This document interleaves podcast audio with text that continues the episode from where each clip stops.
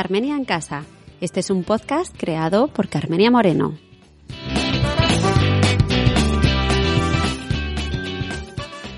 Pues estamos de nuevo aquí en mi casa y esta vez traigo a uno de los podcasters más guapetes de la Ah. podcastfera, eh, que es Poveda. Hola Poveda, ¿qué tal? Muy buenas, ¿cuánto tiempo?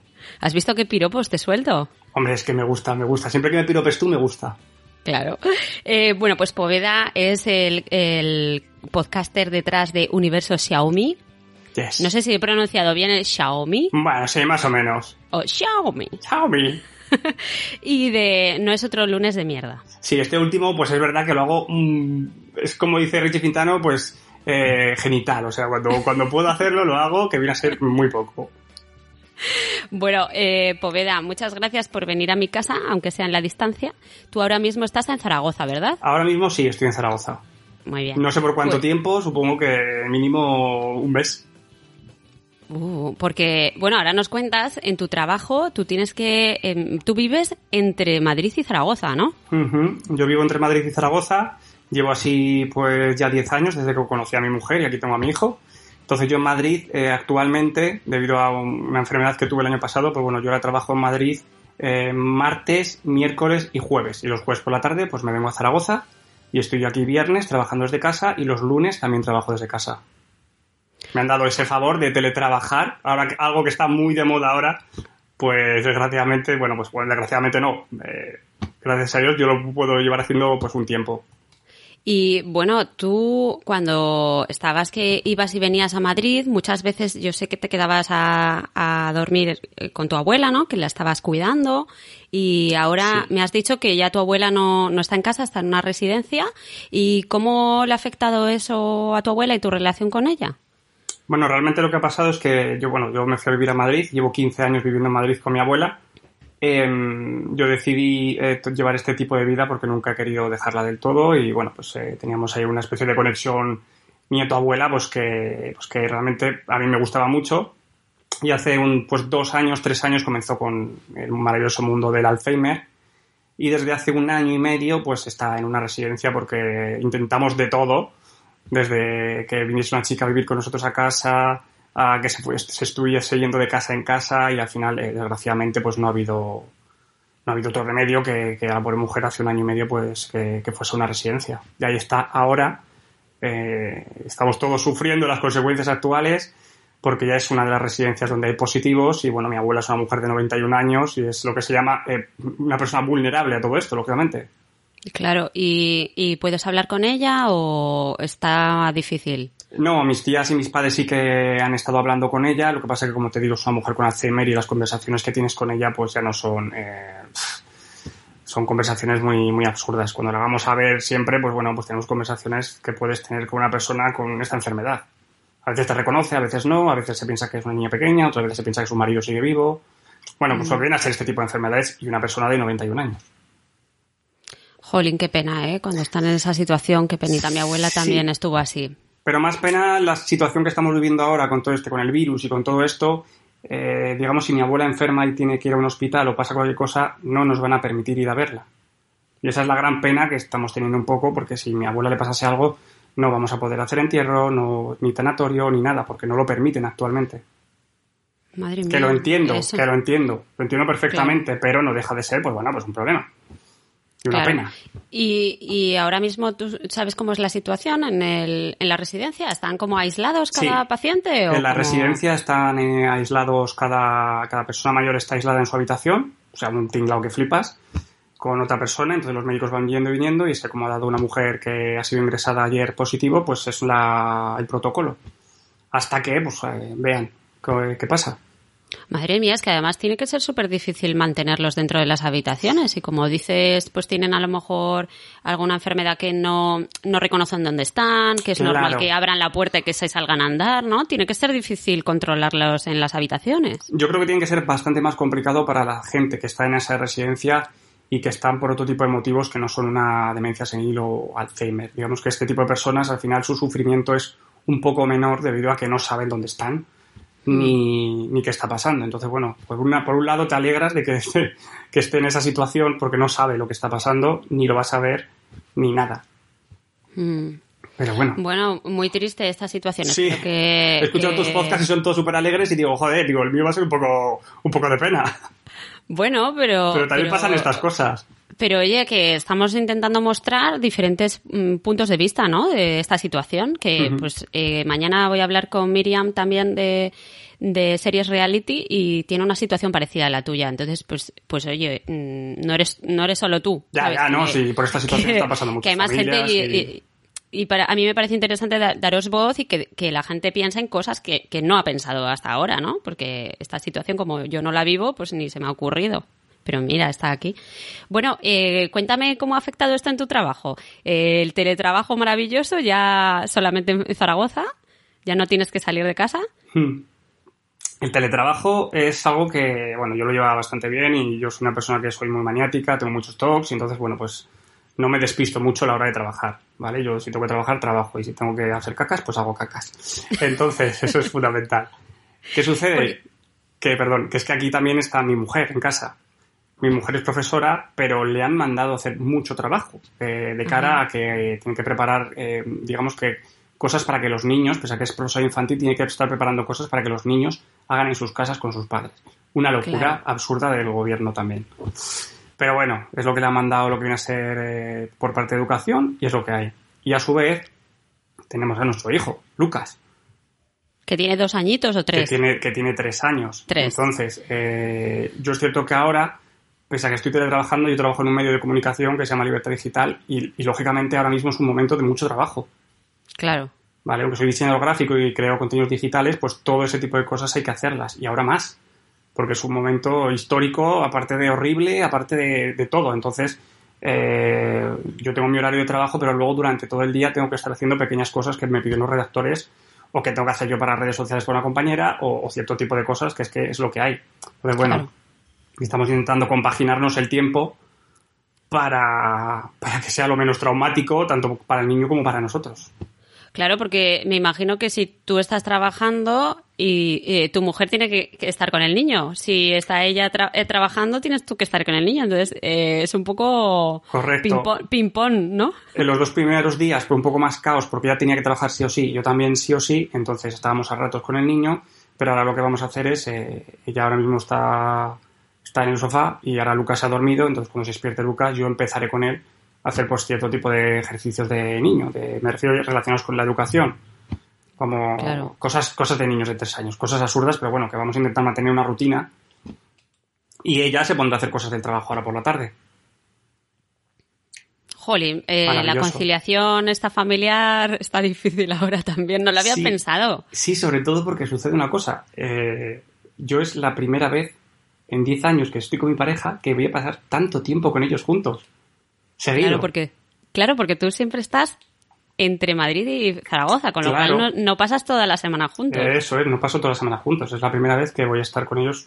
Entonces va a ser una conciliación de mil cosas. O sea, me refiero, va a ser como Muy intenso. muy intenso todo. Espero que no estés como mis vecinos de arriba, que poco a poco se les van oyendo cada vez más broncas.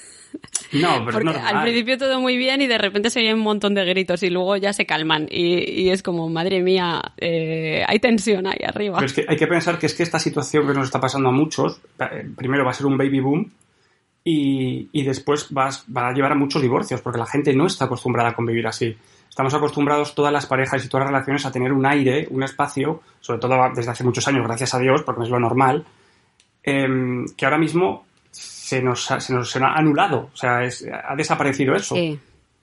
Entonces Mira, esto va a no. generar muchos conflictos.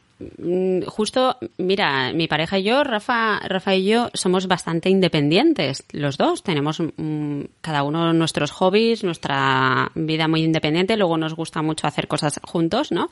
Pero estos días casi no nos vemos. Parece increíble que estamos los dos en casa, pero él ahora mismo está en el salón viendo sus películas. Yo estoy en mi despacho grabando. Estoy pasando mucho tiempo con el, con el podcast, haciendo como pequeños tutoriales y tal. Total, que al final realmente estamos súper independientes. Él se pone a leer, se pone a sus películas, se sale a la terraza a, limpiar las plantas, a regar, todo esto. Y yo estoy a mi bola también. O sea que no, realmente no estamos coincidiendo. Claro que no tenemos niños, entonces ese conflicto desaparece. Claro, es que en el, grupo, por, en el grupo, por ejemplo, del, colegio de, de, la clase de mi mujer, pues las profesoras pues están diciendo, ¿qué tal estáis? Y unas están diciendo, ay, pues genial, aquí ya me he visto tantas series, he hecho no sé qué, he hecho no sé cuál.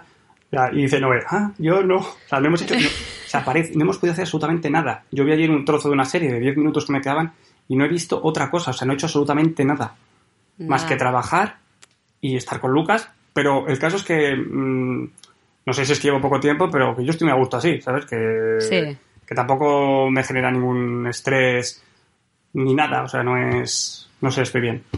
Bueno, es estar en familia también, ¿no? Y, sí, por eso yo estoy, yo soy muy, soy muy nervioso, pero por otro lado pues tengo a lo mejor más paciencia o no sé. Mi hijo tampoco es que sea me refiero, mi casa tampoco es un infierno, que mi hijo es bastante tranquilo, menos para comer, pues bueno, es divertido, juego con él, es imaginativo, entonces bueno, pues todo esto es positivo. Y he visto que sirves de lienzo para tu hijo, ¿no? Que te ha pintarrajeado toda la cara. Claro, es que tú cuando... has puesto una foto muy divertida. Estamos en un momento en el que tú tienes que estar eh, dispuesto a hacer cualquier cosa por tu hijo. Ya estás de por sí, ¿vale? Pero es que ahora piensa que estás con un niño que encima no puede salir a la calle, no puede relacionarse con otros niños, no puede jugar de la misma manera a la que estaba acostumbrado. Pues bueno, es una situación complicada, diferente a la que el niño se tiene que adaptar, yo, mi mujer y yo, y, y, todo, y Netflix y todo, y la vida. Me quiero morir. Bueno, pues, pues recomiéndanos algo que haces con tu hijo que te sirve o que algún, no sé, recurso eh, online, algún juego que tengas, alguna cosa creativa, algo tema, que hagas. Tema de online es cierto que no. Eh, Lucas ve un rato la tele por la mañana, un, un rato la tele por a la hora de merendar, o sea, no somos muy de tele con el niño ni tablets ni nada de esto. Pero sí jugamos mucho a temas de, pues yo qué sé, pues hemos dicho que cuando se levanta siesta, pues nos vamos a disfrazar. Eh, es muy imaginativo con el tema de los juguetes. Eh, jugamos mucho con los Lego. Mm, tenemos que trabajar, porque realmente tenemos que hacer cierto tipo de trabajos que nos han, eh, nos han mandado desde la profesora. Pues que ahora esta tarde tenemos que hacer un collar de, de te lo diré. De macarrones. De macarrones que ya pintamos ayer y lo hemos dejado secar pues son todo este tipo de cosas que al final son manualidades, pues eh, los números, o sea, cosas muy absurdas de niño pequeño, pero bueno, que es que no queremos perder esta rutina, porque la gente se piensa que vamos a estar así 10, 15 días, pero amigos, todos sabemos que mínimo un mes no nos lo quita nadie de estar en casa. Y es lo que hay. Yo no quiero salir pues por lo que te conté, porque me dio un, patio chucho. Bueno, ¿quieres hablar de eso? Sí, porque tú, eres, tú eres ahora mismo una persona de riesgo. Eh, nadie me lo ha confirmado, pero yo supongo que, pues, que sí. Porque el año pasado tuviste una embolia pulmonar. Sí, justo hace un año me dio una, embolia pulmonar. Y llevo todo el año, sigo con médicos, analíticas cada mes y este tipo de cosas. Me he recuperado, se me ha quedado una cicatriz en el, pulmón. Y como tuve también, eh, me generó un infarto pulmonar y un derrame pleural, pues no sé si cojo este tipo de gripe o lo que sea, que todo el mundo dice que es una gripe, pero que a veces es más espantosa de qué manera me puede afectar. A lo mejor de ninguna, o a lo mejor las picho, no lo sé, prefiero no probarlo. Claro, claro. No, no, mejor no salir. Sí, sí. Pero bueno, todo el mundo nos tomábamos esto bastante de coña al principio y mira la situación que tenemos. Sí, yo la primera, ¿eh? Yo la primera. Uf, qué exageración, uy, que no sé qué. Pero al final yo tampoco me arriesgo a salir, ¿eh? No, no, claro.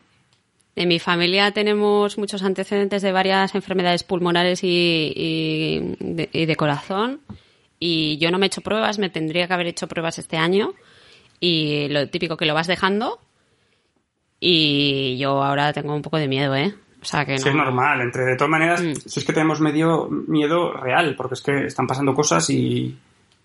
Y bueno, al final sí que se está recuperando mucha gente, pero ahora estamos en un momento en la, en la pandemia, en el virus, sobre todo en España, que lo que vamos a tener son más infectados y fallecidos que recuperados.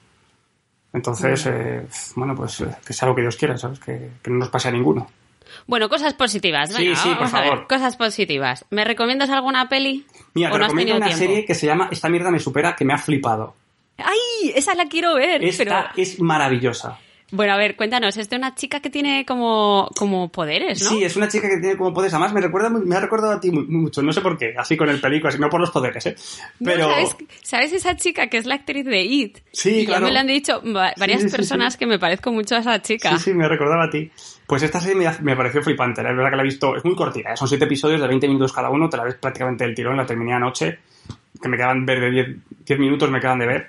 Y, y la serie me ha gustado muchísimo, me ha parecido muy original, muy entretenida Em, es, es como de humor y oscura y, y- y va todo ahí, pero, pero me ha gustado mucho. Y estoy Está, esperando disponi- está disponible en Netflix. en Netflix, es en Netflix.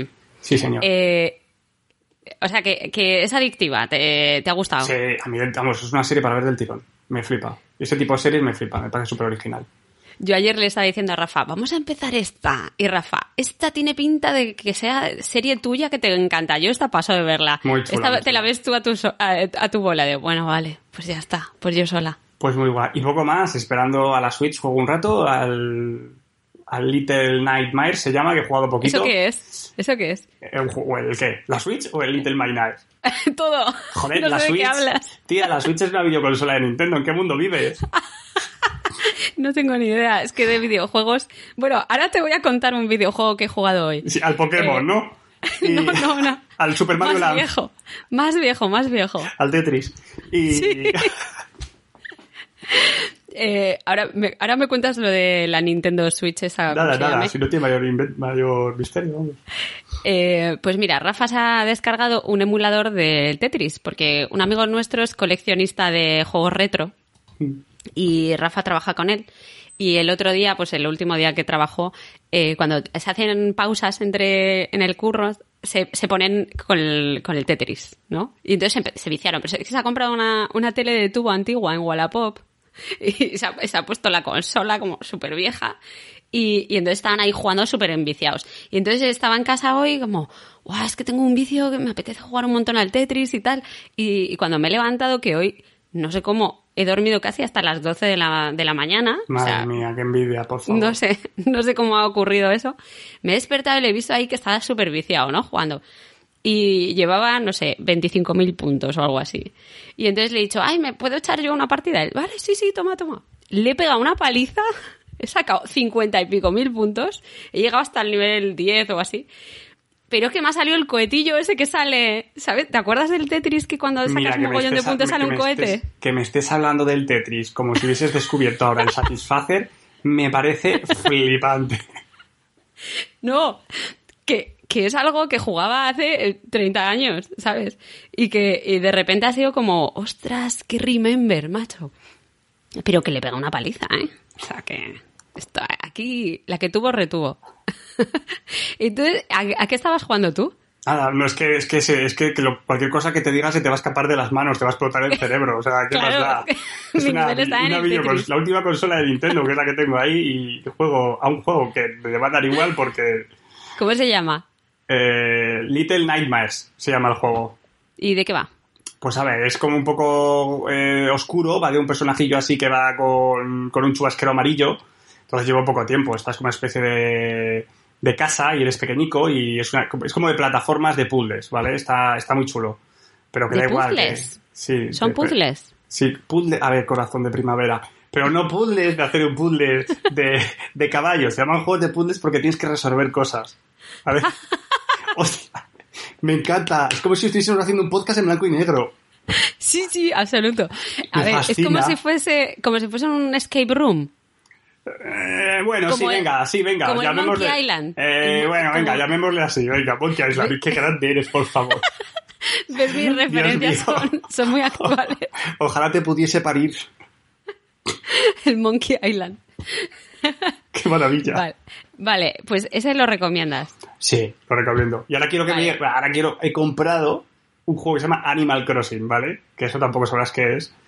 Pero es para, es para montarte... Es un juego para montarte una... Es decir, de- vamos a ver cómo es. Es como una especie... Es un juego... Es que es, es, que es muy friki. Es como para montarte un poblado y los habitantes son eh, animaluchos. Es parece Vale. muy infantil, pero es muy divertido. Vale, vale. Eh, suena como eso de la granja, ¿cómo se llamaba eso? Que la gente estaba súper viciada en el Facebook, que tenían como una granja. Sí, puede ser algo así similar, pero un poco mejor. Entonces, Bueno, bueno. como está, está online, pues puedes ir a jugar con otros amigos y ese tipo de cosas. Nada, una fricada de críos, pero que a mí estas cosas me flipan y ya está. ¿La Switch esa mm, juegas tú solo o es online? Que Eh, puedes puedes jugar jugar- con otra gente. Puedes jugar con otra gente y yo juego con, bueno, también juego con Noé o al Mario Kart, que es un juego de coches, que da igual, te tengo que explicar también lo que es el Mario Kart. me No, ese he jugado. ese Ah, vale, vale, sí vale. lo conozco. Me fascina esta entrevista. Soy, mira, te lo digo, ¿eh? Soy la, o sea, no tengo ni idea, no me interesan, no es que no me interesen, es que es algo como que no está en mi mundo, lo de los videojuegos. Como a mí me pasa con el deporte. Claro, puede ser. O sea, que es como que ni me planteo que existe esa opción de pasar el tiempo, ¿sabes? Entonces, alucino cuando la gente empieza a hablar de videojuegos y tal, de que, van a conciertos de música de videojuegos y cosas de esas, que es como, eso existe, ese mundo paralelo.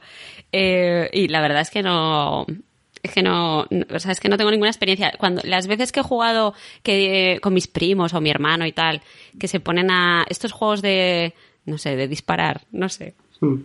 De como militares que te pones a disparar y tal. El Call of Duty, por ejemplo. Por ejemplo, seguro que se llama así. Eh, pues, ¿sabes? Todos ahí como corriendo, disparando, recargando el arma y yo en una esquina con el arma apuntando para el techo sin saber moverme. En plan, ¿hacia dónde tengo que ir? Tal. Porque no, no soy capaz ni siquiera de el espacio, ¿sabes? De entender el espacio como hacia dónde me tengo que mover. Por eso el Tetris, como es plano, se me da bien. O sea, Qué no maravilla. tengo tres dimensiones. De todas maneras, parece que, estoy jugando 20 horas al día y yo podré jugar una hora a la semana y vamos, y me estoy yendo de tiempo, porque a veces ni eso. Pero ya te digo, estamos Bueno. mucho tiempo con el niño y, y bueno, es que es lo que hay ahora mismo. O sea, que es que hay que Bueno, entretenerle pero- también. No se entre- Todavía no está en ese punto en el que se entretiene mucho el solo, entonces bueno, pero es divertido, ¿eh? O sea, no me quejo. Sí, bueno, pero que si tienes un ratito, pues mira, le puedes echar ahí un- unos minutos. Bueno, y me has dicho que no te pregunte sobre comida, y yo te voy a preguntar, ¿por qué Bueno. no te puedo preguntar sobre comida? Me puedes preguntar sobre comida, solamente que hay un problema. Soy de esos españoles que no ve la comida como algo de que disfruta. O sea, yo hablo con amigos y dicen, ayer me fui a un restaurante y no sé qué, no sé cuál, y se gastaron 50 euros en comer. Y yo digo, si lo vas a cagar luego. No disfruto con la comida. Yo como porque me tengo que alimentar y, y ya está. Pero hay gente que sí que disfruta y lo valoro, ¿eh? Mi mujer, por ejemplo, cocina muy bien. Y entonces, bueno, pues llegamos a ese acuerdo de tú cocinas, yo limpio. Y, y chimpum, porque si no estaríamos aquí comiendo todo el día sándwiches o... sea, a veces me he quedado yo solo y me ha dicho, ¿no qué has cenado? Y he dicho, "Pf, pues no sé, por no hacerme nada me he bebido una- dos latas de atún y me las he comido a la cucharada, ¿sabes? Y ha sido real. Ah, Y ha sido real, o sea, No. tengo, que llenar, tengo que llenar el estómago y ya está. Pero no soy de esas personas sibaritas ni que disfrutan con la comida. Un error, es cierto que si me como algo que está muy bueno, digo, "Oh, Omar, qué rico. Pero si no, pues eh, puedo... Que te dé igual, te da igual lo que te pongan. Eso es. Puedo Ostras. pasar mi día a día. Escuchaba, he escuchado las recetas, bueno, sobre todo de Ove, que es- le encanta cocinar, buah. y todo este tipo de cosas, y cuando sube algo, digo, madre mía, con todo lo que hay en Netflix, el tiempo que pierdes cocinando. Pues mira, yo te voy a dar una receta que, que está muy buena y es rápida de hacer. Y, y seguro que te va a gustar. Hasta tú, hasta tú lo puedes hacer. Y no requiere nada. Mira, yo tengo muchos dátiles en casa porque mis alumnas, eh, tengo muchas al- alumnas que son argelinas y, y en Argelia es eh, como, ¿cómo te puedo decir? Como es muy importante hacer regalos a la gente, como apreciar, apreciar a tus profesores, a tus amigos y tal. Entonces, es muy común regalar dátiles de, de Argelia. Eh, Alicante está súper cerquita de Argelia, eh, solamente hay, o sea, hay vuelos diarios, no sé, como cinco al día o seis al día, y es una hora o menos de, de vuelo. Entonces, es muy normal que se vayan el fin de semana y que me traigan dátiles y me regalan cajas de dátiles. Pero cajas, te digo, de a lo mejor un kilo de dátiles.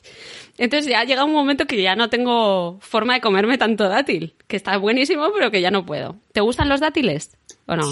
Pichi picha. Pero Pichi sí, picha. Me, los, me los puedo comer. Bueno, pues te voy a dar esta receta por si alguna vez te dan, te dan dátiles o si, si te apetece probarlo. Pues mira, coges una masa de pizza, de estas que venden enrolladas, ¿sabes? La desenrollas y le, eh, y le pegas un corte en el centro como, como, una, como una estrella, como una, una cruz, ¿no? Y en diagonal. Entendemos, ¿no? Sí. Sí, como, sí, como una cruz y luego en las diagonales, ¿vale? En, en, el, en los bordes dejas un espacio y entre medio del borde y la cruz esta pones queso rallado, yo pongo queso sin lactosa, cortas dátiles y los pones y trocitos de bacon o si quieres lonchas de bacon. Y enrollas la, la pasta eh, del centro y del exterior y la enrollas para tapar, digamos, entonces haces como una rosca.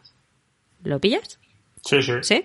Vale, pues ya está. Lo metes en el horno y, y cuando ya veas la masa de la pizza hecha, lo sacas y lo cortas y te lo comes. Y está delicioso. No te puedes imaginar la mezcla del bacon con el, con el dátil, lo rico que está. Pues muy bien, pues vente a mi casa y me lo haces un día. ¿Te ha gustado, eh, la receta? Esta sí la podrías probar. Sí, lo podría hacer. Si yo, yo sé que podría llegar a cocinar. Si el problema es que me da mucha pereza cocinar. Es algo que no me gusta y lo disfruto. Pero este, mira, lo haces con tu hijo, en plan juego, vamos a hacer esto, vamos a hacer la estrella, le pones así la masa y tal, y ya verás que está súper bueno y, y le va a gustar. Vale, lo intentaremos. Te la recomiendo, ¿vale? Vale.